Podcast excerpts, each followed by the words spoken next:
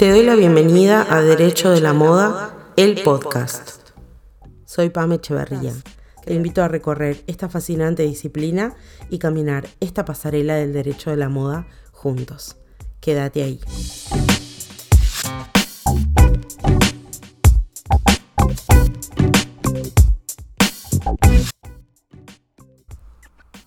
Te doy la bienvenida a un nuevo capítulo de este podcast y en el encuentro de hoy te invito a que reflexionemos cómo convertirte en un fashion lawyer, como les dicen algunos por ahí, a, los abogados que nos dedicamos a asesorar empresas y emprendedores de esta industria. Vos sabés que cuando estaba pensando cómo abordar ¿no? este, este, esta segunda entrega de mi podcast, Pensaba en cómo poder transmitirte aquellas cuestiones que quizás eh, más me costaron en esto de encontrarme como una profesional del derecho de la moda a lo largo de estos años. Y eh, creo que el mejor consejo que puedo darte es, como todos sabemos, somos abogados, abogadas, lo primero que te puedo decir es especialízate en algo que te apasione en el derecho. En la entrega número uno yo te conté todo el sinfín de oportunidades que tenés dentro del derecho de la moda y eh, hicimos un recorrido, un, breve recorrido de cuáles son aquellas ramas tradicionales del derecho que vienen a asistirnos y que vienen eh, en definitiva a servir como herramientas para que podamos brindar este asesoramiento. Y como te habrás dado cuenta y como ya seguramente sabrás, en derecho es imposible saber todo de todo, ser buenos en todas las áreas, eh, poder brindar un asesoramiento acabado, poder tener un conocimiento no solo teórico, ¿no? Eh, que quizás si sos amante, apasionado del derecho, seguramente lo podés tener, todos de hecho lo podemos tener. Eh, cuando el derecho se transforma en nuestra pasión, podemos estar constantemente leyendo. Pero el punto del asesoramiento práctico y un poco de lo que implica ser un abogado en la moda, eh, excede el marco teórico y ahí es donde estas particularidades del ejercicio práctico de la profesión vienen, se manifiestan y se hacen esenciales. Entonces desde ese lugar, como ya sabrás, y como te decía hace unos minutitos atrás, es como bastante complejo y bastante difícil, por no decirte imposible, saber todo de todo. Entonces, por eso creo que el primer gran consejo en este paso a convertirte en este camino, a convertirte un abogado en derecho de la moda, es especializarte primero en derecho. Elegí cuál es tu pasión dentro de lo que es el derecho. Fíjate qué es lo que vos realmente te gusta, realmente eh, sos bueno, sos buena. Y desde ese lugar yo creo que es desde el cual vas a poder brindar no solo un asesoramiento eh, adecuado, un asesoramiento de valor, ¿sí? para las empresas o emprendedores del sector, sino que también desde ese lugar es desde el cual vas a poder destacarte, ¿sí? Porque creo que para hacer realmente, ¿no? O sea, para poder marcar esta diferencia, porque nosotros decimos, bueno, la moda es una industria que está abarrotada en muchas oportunidades de oferta de bienes, servicios y demás. Pero lo cierto es que los abogados en esto compartimos así como una especie de karma, ¿no? También somos un montón. Entonces, si a esto de que somos un montón le sumamos el plus eh, que intentamos saber todo de todo y que intentamos ser una voz autorizada para hablar eh, y por poder asesorar en cualquier materia, eh, la cosa se complejiza un poco más. Entonces, desde ese lugar, mi primer consejo en este camino para convertirte en un fashion lawyer eh, es especializate en algo que te apasione en derecho.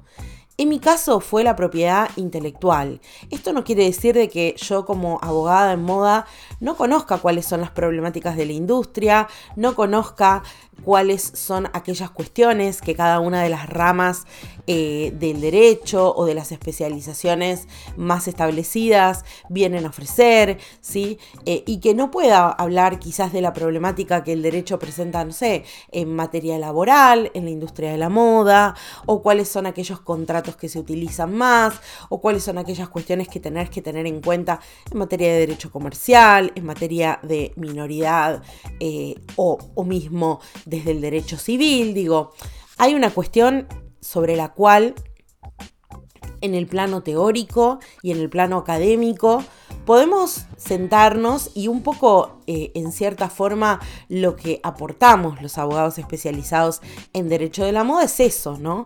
Es una visión más macro de cuáles son las necesidades, de cuáles son las herramientas que nos brinda el derecho, pero a la hora de brindar un asesoramiento, a la hora de poder realmente acompañar a tu cliente o pedir vos, si sos de la industria, que alguien te acompañe Creo que la especialización en un tema puntual es fundamental. Por eso, acá este gran punto me lleva a mi segundo consejo y que es que el derecho de la moda no se puede ejercer solo. Tenemos que generar comunidades, ¿sí? ¿Por qué te digo esto? Porque como ya te habrás dado cuenta y si compartís este primer consejo que te di, ya te diste cuenta que es necesario no solo tener una especialización de base, sino también tener colegas, amigos, conocidos, referentes, que puedan darte una mano a la hora de brindar asesoramiento. No sé, tenés que poder recurrir a un abogado penalista especializado o que tenga conocimientos en la temática, a un abogado laboralista, a una abogada eh, que se especialice, por ejemplo, en publicidad. Digo, y esto por las particularidades de la industria, por la posibilidad que tiene eh, siempre de escalar del plano nacional al internacional, necesitamos construir esta red no solo desde un plano local, sino también desde un plano internacional. Porque quizás el asesoramiento que tenés que brindarle a tu cliente implica que tengas un conocido, que tengas un referente, que tengas un corresponsal en algún otro país. Entonces desde ahí el derecho de la moda necesita que construyamos red. Por eso es que son tan importantes los espacios en donde podemos hacer networking, porque dentro del derecho estamos como más acostumbrados a hacer networking o a tener un conocido en esto que te contaba, el laboralista, el penalista. Ahora, el conocido penalista que se especialice en derecho de la moda no es tan sencillo encontrarlo.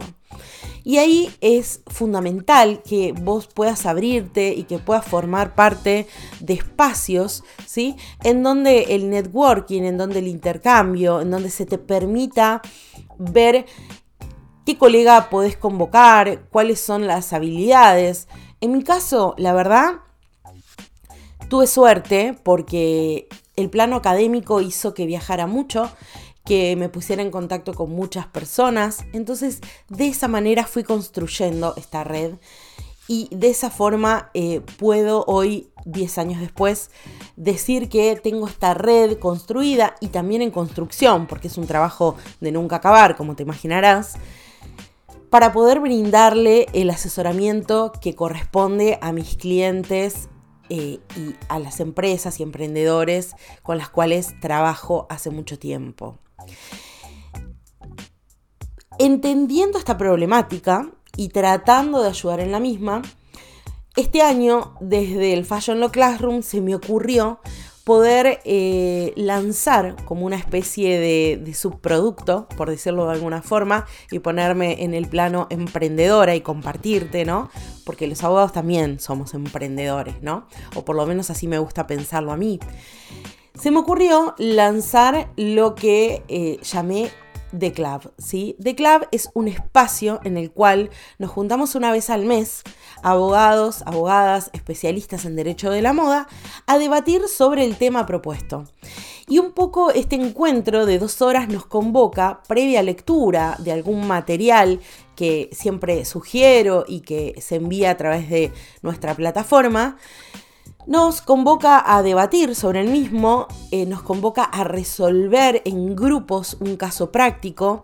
Y ahí lo bueno es que vamos generando esta comunidad. Y fíjate vos que eh, desde que comenzamos en marzo eh, de este año con The Club, han pasado y siguen pasando abogados y abogadas de distintos países, de Perú, de El Salvador, de Argentina, de República Dominicana, ¿sí? Eh, de México, de Chile, ¿sí? Fíjate vos la oportunidad de generar este networking, de conocernos un poco jugando, ¿no? Eh, porque en definitiva son casos que no son reales, estamos practicando, por eso está este paralelismo ¿no? con un club eh, de práctica, entonces por eso es que nos juntamos en estos espacios. Y desde este lugar vamos generando este networking que es tan, tan, tan, tan necesario y que seguramente vos eh, te des cuenta cuando empeces a, ejercer, si es que ya no lo estás haciendo, el derecho de la moda, que necesitas y que es fundamental a la hora de poder construir una buena imagen profesional y brindar un asesoramiento de valor a tus clientes. Te sumo algunos tips así finales de, este, de esta segunda entrega que quiero que te lleves eh, y contame después en los comentarios, si quieres escribirme a través de las redes sociales, a través del Instagram de Derecho de la Moda o Fashion Law Classroom.